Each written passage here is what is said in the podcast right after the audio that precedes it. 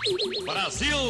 Bom dia, boa tarde, boa noite, boa madrugada para você, assíduo e fiel ouvinte do nosso podcast Futebol de Carpete. E para você também, novato, que chegou aqui a primeira vez, nerd, otaku, solitário da madrugada, vem parar aqui sem querer por algum motivo, continue com a gente. Um podcast sobre futebol comentado por pessoas que não entendem tanto assim de futebol. Já, não- já entendeu um pouquinho, né? O que vocês acham? Matheus, como tá hoje? Acha que entende um pouco mais de futebol hoje? E aí, ou pessoal? tá na mesma de antes? Não, cara, sou quase um perito em futebol já. Só com o que a gente aprendeu juntos aqui no futebol de carpete. É, eu acho que o meu conhecimento foi de 0 a 2 de 100, assim, com uma velocidade enorme.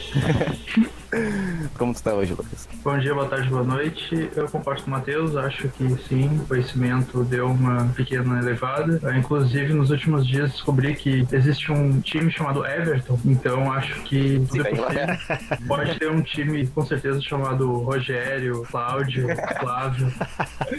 Eu achei bastante interessante, queria trazer mais essa informação para agregar o podcast. É um time da Inglaterra, da cidade de Liverpool, rival do Liverpool, né? Daí, o meu conhecimento ainda tá em dois junto com o Matheus, não exagero.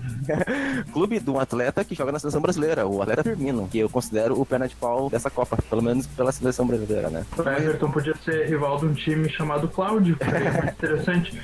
Teria sido mais interessante, realmente. Mas então, antes de falar sobre o jogo em si, eu queria que vocês dessem a opinião de vocês sobre o que vocês estão achando da mobilização, dessa diferença, desse feeling diferente da torcida brasileira nessa Copa. Vocês estão sentindo que a coisa tá mais pegada? Eu não sei, eu sinto que tem uma pegada mais de clube, assim, parece torcida de time. Vocês acham que isso tá diferente? Vocês acham que isso é um efeito 7 a 1 né? Prolongado aí, a torcida tá mais raivosa, tá mais furiosa, só ficaram os torcedores de verdade. E se vocês acham que tá assim mesmo, e o quanto isso pode colaborar dentro da Copa do Mundo? Eu acho que tu matou a charada aí no meio da tua fala. Eu acho que acabou ficando só a torcida de verdade. Quem tá realmente lá pra torcer é Era o maloqueiro brasileiro clássico. Exatamente. Só o pessoal que é fanático, a gente percebe isso pelas músicas aí, pela festa que o pessoal tá fazendo. Por mais que a gente tenha falado aqui sobre o, o brasileiro raiz não foi pra Copa, eu acho que eles só não, vendo essas notícias, eu acho que eles só eles não se acharam ainda, porque com certeza quem tá fazendo essas músicas, essa festa, é o pessoal da geral, é o pessoal da maloqueiragem mesmo, e isso tem muito a agregar, né? Joga o, o time pra frente. Concordo com o Matheus. Só o pessoal pistola realmente foi pra Rússia. O pessoal do hashtag não vai ter Copa ficou em 2014, com certeza. E o Canarinho que ser um símbolo dessa torcida, então. Claro, com certeza. O Canarinho Pistola é, é o grande símbolo dessa nova geração. Acho que tá voltando aos poucos o futebol moleque, o futebol arte,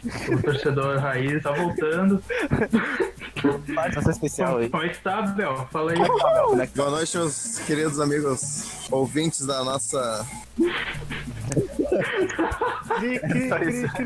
Estamos aí agora sobrando um tempinho de 10 segundos para dar um, um exímio boa noite a todos e dizer que papai ama vocês.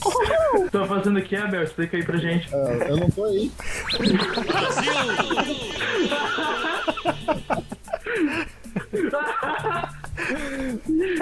Esse foi, esse foi o drop do Abel, direto da Rússia. Abel tá Ah, o viajando. Abel tá trazendo então o primeiro drops do ônibus da seleção, né? É, Vocês barulho- podem ouvir o barulho do ônibus estacionando em frente ao hotel. Muito obrigado pelo Drops, o ônibus da seleção, direto da Rússia, né? De nada, boa noite a todos. O menino Ney tá passando ali, eu vou ver se eu consigo uma exclusiva com ele. Ok, ok. Ó, estacionou o ônibus agora. Ele tava dirigindo. Ele e o Canarinho tava ali no, como copiloto. Então vocês acham que a torcida tem um papel importante na campanha, é isso? Todos concordam, né? Acho que sim. Eu só achei uma pena. Na verdade, eu não sei se eu que não ouvi ou se realmente não aconteceu, mas eu não ouvi as músicas que o pessoal tava tanto cantando nos jogos, sabe? Porque eu acredito que sejam poucas pessoas que realmente saibam cantar músicas e fazer é, um som legal pra motivar o estádio. A gente já viu vários exemplos aí do pessoal, meia dúzia de gato pingado numa bancada, fazer um baita de um som no estádio, né? Eu pelo menos não ouvi isso na partida, durante as partidas, então eu acho que seria legal se a gente tivesse isso dentro do campo, não só fora. As músicas dos virais, no caso. Isso Essas mesmo. músicas novas. Todas. Isso mesmo, tocando um sambão, tá ligado? Isso pelo menos quer dizer, pode entrar com instrumentos musicais no estádio da Copa, Jimmy? Eu não tenho essa informação, mas vamos buscar. E O nosso correspondente na Rússia, Abel, pode trazer essa informação futuramente. Prometo pro próximo episódio a gente trazer essa informação, hein? Ok. E, mas só o fato de existirem, né, músicas novas e mais criativas e não ter o mesmo ah, eu tô maluco de sempre, já mostra que a torcida tá bastante engajada, né? É, cara, eu acho isso muito legal mesmo. Mesmo não torcendo pelo Brasil, eu assisto, né? Sou um frequentador da geral do Grêmio e acho tá muito pegado, assim, tá muito legal a pegada da torcida. Mas então vamos ao assunto do dia. Brasil 2, Sérvia 0. Alguém aqui assistiu o jogo? Eu assisti, assisti completo. Impressões gerais sobre o jogo, antes de falar de forma detalhada, a tua impressão geral do jogo. Um jogo ruim, eu não gostei do jogo. Eu achei que o Brasil não convence, sabe? Uns anos atrás, eu achava que a seleção nos passava uma confiança e a gente não tem isso hoje. Não sei se é porque daqui a pouco eu não conheço os jogadores, mas parece que o pessoal não dá tudo de si, sabe? A gente vê o Neymar correndo, querendo fazer firulinha. Eu acho que a, a seleção brasileira tem um ego muito frágil. Aí começa a perder, começa a tomar uma ruim, depois faz um gol, aí começa a querer fazer drible, é chapeuzinho, é canetinha, e isso é bem chato, sabe? Eu acho que não é legal. Tipo, como anteriormente, as seleções, as gerações passadas, o já entrava já sabendo que a seleção ia ganhar. Tinha uma grande confiança na seleção. Saber de quanto a seleção iria ganhar, né? Independente de quem fosse, né? Exatamente, exatamente. Como anti-torcedor brasileiro desde muito cedo, eu lembro que era muito triste torcer contra o Brasil antigamente. E hoje, a cada jogo, independente de quem for o adversário, eu entro sempre na torcida de forma confiante, assim, de que existe uma chance de que o Brasil vá tropeçar, vá perder, vai empatar. Eu vejo como anti-torcedor também essa fraqueza, essa falta de confiança do time mesmo, não só Essa da torcida. fragilidade, né? Fragilidade, exatamente essa palavra que eu tava querendo procurar. Mas então, aos 35 minutos do primeiro tempo, um gol de Paulinho, uma assistência de Casemiro e o gol do Paulinho por cobertura, infiltrando a zaga da Sérvia. Naquele momento ali ficaram mais aliviados. Dava pra acreditar que ia ser uma goleada ou não? Um gol tão cedo assim, né? Já que o Brasil tem feito gol de forma tão tardia, né? É, eu acho que ficou menos dramático, né? Porque esse 1x0 aí não deu segurança nenhuma, sabe? Porém, a partir desse 1x0 a gente pode ver o pessoal aparentemente jogando mais tranquilo, Neymar querendo aparecer, e mesmo assim não conseguindo fazer gol, fazer driblezinho. Deu pra ficar mais tranquilo, mas mesmo assim sempre com o pé atrás. Mas vocês acham que a partir do jogo de hoje, tipo, o jogo não foi a maravilha que todo mundo espera, mas já veio bem melhor que as últimas duas atuações. Vocês acham que o campeão voltou? Acho que não, eu acho bem difícil. Por mais que essa Copa esteja sendo cheia de surpresas aí, né? A eliminação da Alemanha, por exemplo, e outras coisas assim. Eu acho que também seria uma surpresa se o Brasil ganhasse. Mas eu vejo que já começou uma mobilização, né? Uma certa mobilização. Até ontem se dizia que a população não tava nem aí pra Copa, todo mundo cagando pra Copa, mas já apareceram dados de audiência de televisão que sim, o pessoal assiste a Copa. Já tô vendo gente nas ruas com bandeiras, já tô vendo camisetas falsificadas do Neymar à venda no centro de Porto Alegre, camisetas que nem existem com números errados. Então, acho que já tá começando aquele clima de Copa de sempre, eu acho. Uma esperança aí. O pessoal ah, tá mais engajado agora, né? Eu percebo isso no semblante dos torcedores brasileiros. O pessoal tá um pouco mais, um pouco mais confiante, né? Nem que seja. É, realmente pode ser que sim. Mas isso seria um tema bem mais complicado, assim. Eu não vou puxar, é só um adendo aqui, mas é que a, a hipocrisia do povo brasileiro, né? É, o pessoal bate no peito para dizer aí que, ah, não vamos gastar tempo com copo, os políticos estão roubando a gente, não sei o que, não sei o que. Em contrapartida, a gente vê a audiência da Copa aumentando, a gente vê cavalinho da seleção vendendo no sinal, entendeu? Isso aí é hipocrisia do nosso povo burro. E todo mundo só reclama do Neymar, Neymar só cai. E eu só vejo camiseta do Neymar à venda. Ele é. Tipo, Vejo ne- camiseta do Neymar de tudo quanto é tipo, com todos os números possíveis. Camiseta do Neymar da seleção de 94. Não tem nenhuma de outro jogador. Eu só tô sentindo falta das máscaras do Neymar, eu acho que isso eu não vi ainda. Mas então, já que vocês tocaram no tema Neymar, o lance, vamos dizer assim, fora o gol, obviamente, do Brasil, o lance que mais chamou a atenção no primeiro tempo, né? Porque realmente foi um jogo tecnicamente fraco, tecnicamente muito lento, foi uma falta na lateral, onde o atleta Neymar demonstra, como a gente já falou anteriormente aqui, uma excelente, uma alta capacidade de interpretação, né? Ah, atleta, eu até ia comentar, atleta e ator. E modelo também. Algum de vocês em Gravataí, como eu, teve em algum momento aquela máquina de cortar grama manual? Eram várias lâminas dentro de um cilindro onde tinha que girar ela manualmente, assim? Sim, meu avô tinha antigamente. Não, acho que não. Não parecia isso, o Neymar girando ali daquela forma. Vamos colocar aí no final a vinheta do Neymar girando com a clássica vinheta Aham. do peão do baú. Aguarde, vai estar no final do vídeo. É, justíssimo, cara. Eu não tinha pensado por esse lado, mas é bem isso aí. Neymar Pra cortador como- de grama. Pra ver como o jogo foi fraco, né? Destaque vai ser Neymar atuando belamente, como a gente falou, um, um ótimo ator, né? Por esse lance aí, já que tu, Matheus, falou que pela simulação dele do pênalti contra a Costa Rica ele não mereceu o Oscar. Por essa sensação, ele merece o Oscar ou não? É, eu acho que ele tá Uma no caminho. então. Ele tá no caminho, sabe? Mas ele não vai ganhar o Oscar ainda. Vocês não viram o jogo na, pela TV, mas teve uma cena que o Neymar supostamente tomou um tapa no rosto. E ele caiu com a mão no rosto. Só que o replay mostra o cara encostando no ombro dele. Eu E-. Pois é, e aí o Galvão ficou meio desconfortável ali. Ah, mas o Neymar ficou sentindo o rosto. Quando vê foi só uma pancada mesmo, não foi nada demais. Eu acho que ainda tá faltando alguma coisa pra ele ganhar o Oscar. O Galvão ele já tá enganando, entendeu? Mas tá faltando alguma coisa ainda. Faltando aquele ketchup no bolso escondido pra Exatamente. Um toque de genialidade. ensinar uma lesão mais grave. Uma boa. Mas então, no meio do segundo tempo, lá pelos 20 minutos, se eu não me engano, o Brasil sai do sufoco, né? Porque a Sérvia meteu uma pressão no Brasil no começo do segundo tempo, né? Sim. Um sufoco ali. A pergunta é importante. Ao menos o que eu observei ali, uns 4, 5 lances de perigo real de gol da Sérvia. E em todos eles, a defesa brasileira, né? Como falei, os dois zagueiros e o goleiro saíram muito bem, né? Fizeram muito bem Sim. a meta. Aí lembrando daquele lance do primeiro jogo contra a Suíça, onde todos eles falharam, a gente já discutiu aqui, chegou à conclusão de que não era falta, de que o lance, o gol teria decorrido de uma competência, de uma falha da defesa. Vocês acham que com tudo isso, eles se redimiram da falha deles no primeiro jogo? É, eu acho que se eles não tivessem falhado naquela ocasião, esse jogo não seria muito importante, né, quando vê, mas eu acho que sim, cara. Eu acho que o, o pessoal jogou muito bem. De modo geral, a zaga saiu bem. Teve um lance bem engraçado que o jogador brasileiro, acho que de 1,50m, pulou junto de um cara de 2 metros da Sérvia lá e não rolou É, muito o bem. cara da eu não lembro o nome, mas o do, do Brasil é o Wagner. É, Alguém podia ter dado um pezinho pra ele. eu acho que poderia mesmo. Vamos fazer tipo uma briga de galo no meio da área, um em cima do outro, na cacunda do outro, pra tentar cada altura do pessoal da Sérvia, né? poderia. De repente, ao invés do Neymar entrar no jogo, poderia entrar o boneco de Olinda do Neymar, pra ficar do tamanho do pessoal da Sérvia. Perfeito, perfeito.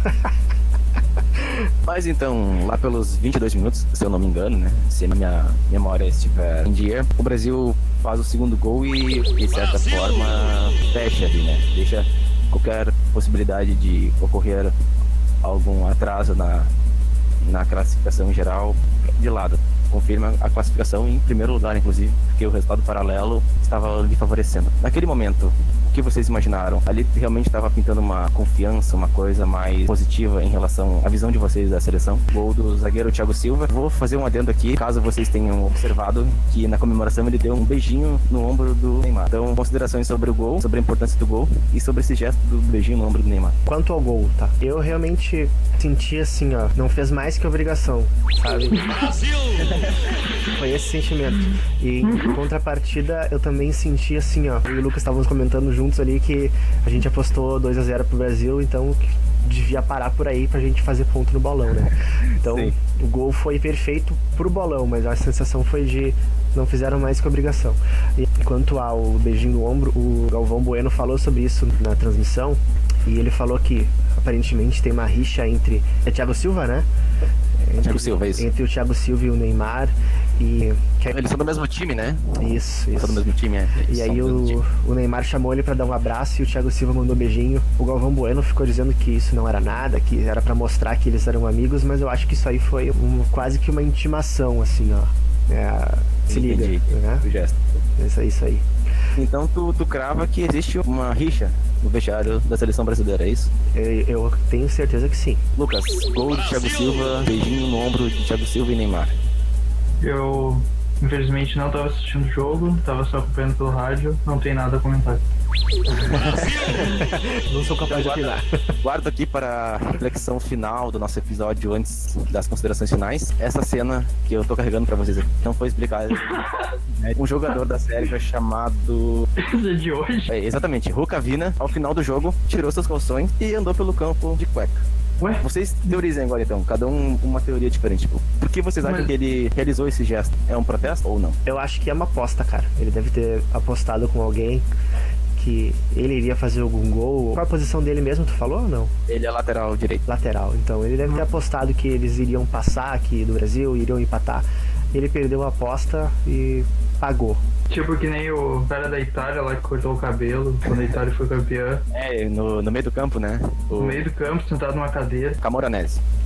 E ah, de repente ele não perdeu algo, de repente ele ganhou o equivalente ao prêmio broche da rodada deles lá. E quem tá levando hoje é o Abel, né? Só pra lembrar. O Abel aí disparando com A Bel é disparado agora, né? tríplice brochame, brochume. E já, já tá conquistando provavelmente o, o prêmio Bola Murcha de Ouro. E eu queria destacar da seleção da Sérvia os nomes dos jogadores, que é tudo nome de doença, parece nome de doença, tipo amidalite, sinusite, bronquite, apendicite, poliomielite, rinite, meningite, hepatite, bursite. Até achei estranho, né, o técnico deles não ser o Tite, ser nosso. Boa observação.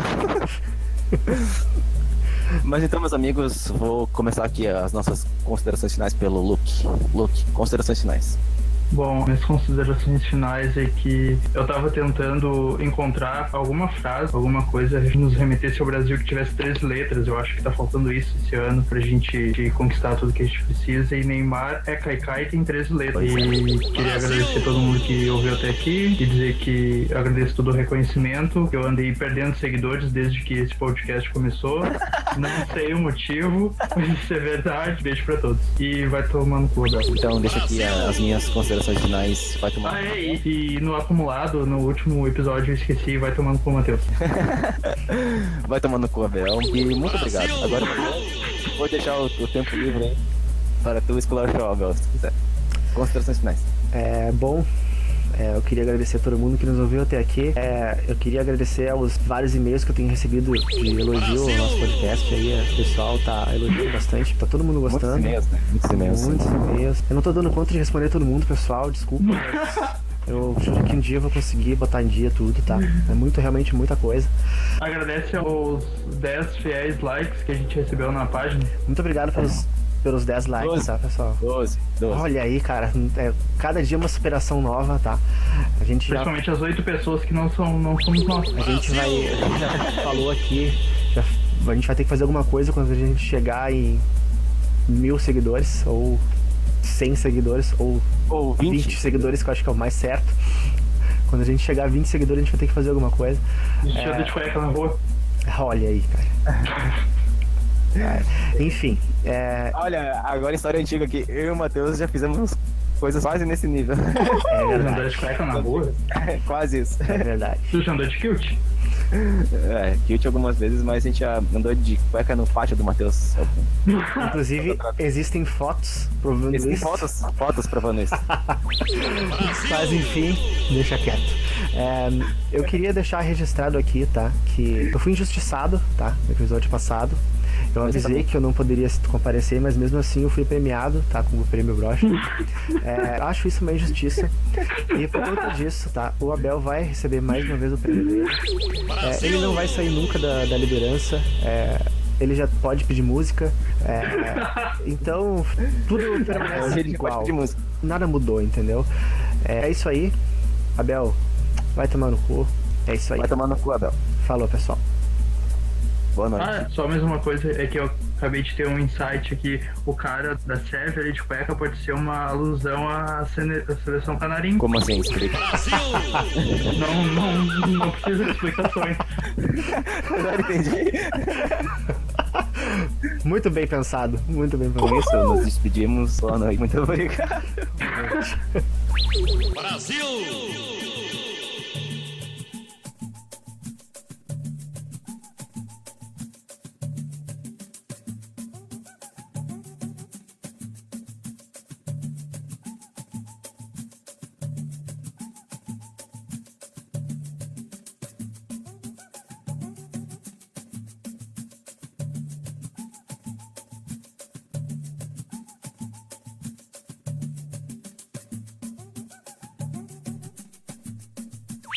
Brasil!